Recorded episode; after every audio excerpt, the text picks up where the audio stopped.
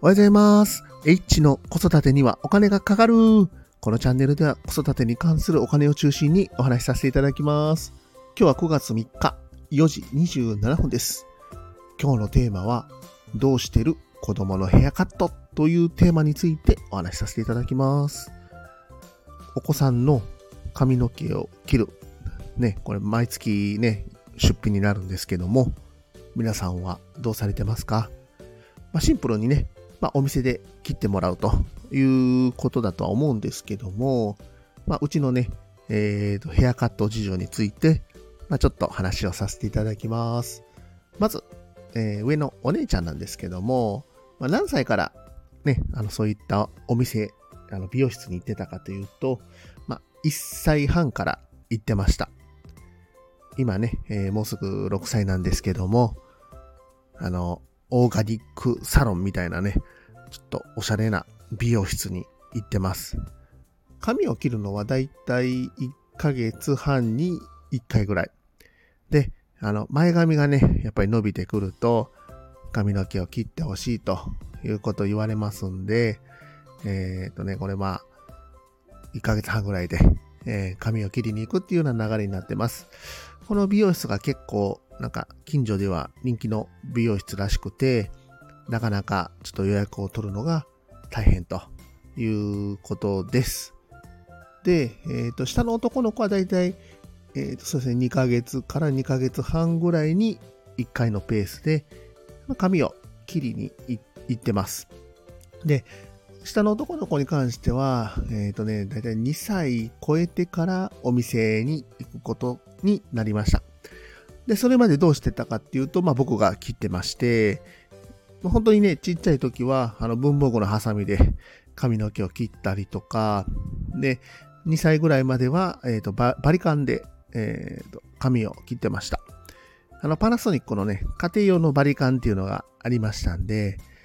えこれを、これがあれば、ね、散髪屋さんに行く費用を、まあ、ちょっと抑えられるなという、ちょっとケチな考えで、まあ、バリカンを買って、それで髪の毛を切ってました。このバリカンがだいたい5000円ぐらいだったと思いますんで、まあ、2、3回行けば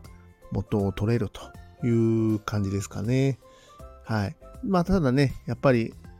2歳超えてくらいから、やっぱりね、自分のことっていうのもやっぱり結構気にするようになってきますんで、まあね、やっぱりせっかくだったらちょっとかっこよくしてもらおうと。あの、保育園で写真撮ったりとか、やっぱり子供の写真って撮ったりするんで、ね、まあちょっとでも、なんか、何、あの、変な髪型だと、ちょっとどうなのっていう風になるので、まあまあ、やっぱり散髪屋さんには行くようにしてます。で、あの、お姉ちゃんね、あの、毎日髪をくくるんですけども、まあ長さはやっぱりね、あの、セミロングがいいかなと思ってます。髪がね、こう、まあ長長いと多分ドライヤーとかシャンプーとかも大変ですし、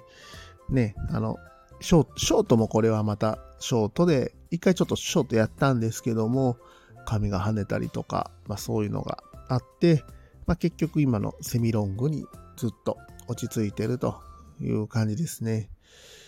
まあね、どうしても髪伸びますんで、えーね、どうせね、あの、髪切るんだったらやっぱりかっこよくであったりとか、まあ可愛くなってほしいなということで、もう今は、あの、散髪屋さんとか美容室に行かせてます。男の子に関しては、まあまあね、あの、どうなんでしょう。小学校ぐらいまでとか、多分バリカンで切ってる方とかも、まあいらっしゃるとは思うんですけども、まあせっかくだったらね、あの、まあ美容室とか散髪屋さんとか、まあちょっと毎月の出費になるので、まあ毎月の出費にはなるんですけども、まあね、せっかくのお子さんなんで、まあ技術がなければお金を使うというとこで、まあまあね、かっこよくしたいんだったら自分で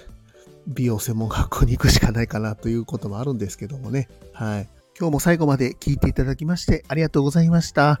また、コメント、レター、いいね、ぜひフォローもお待ちしてます。H でした。さよなら。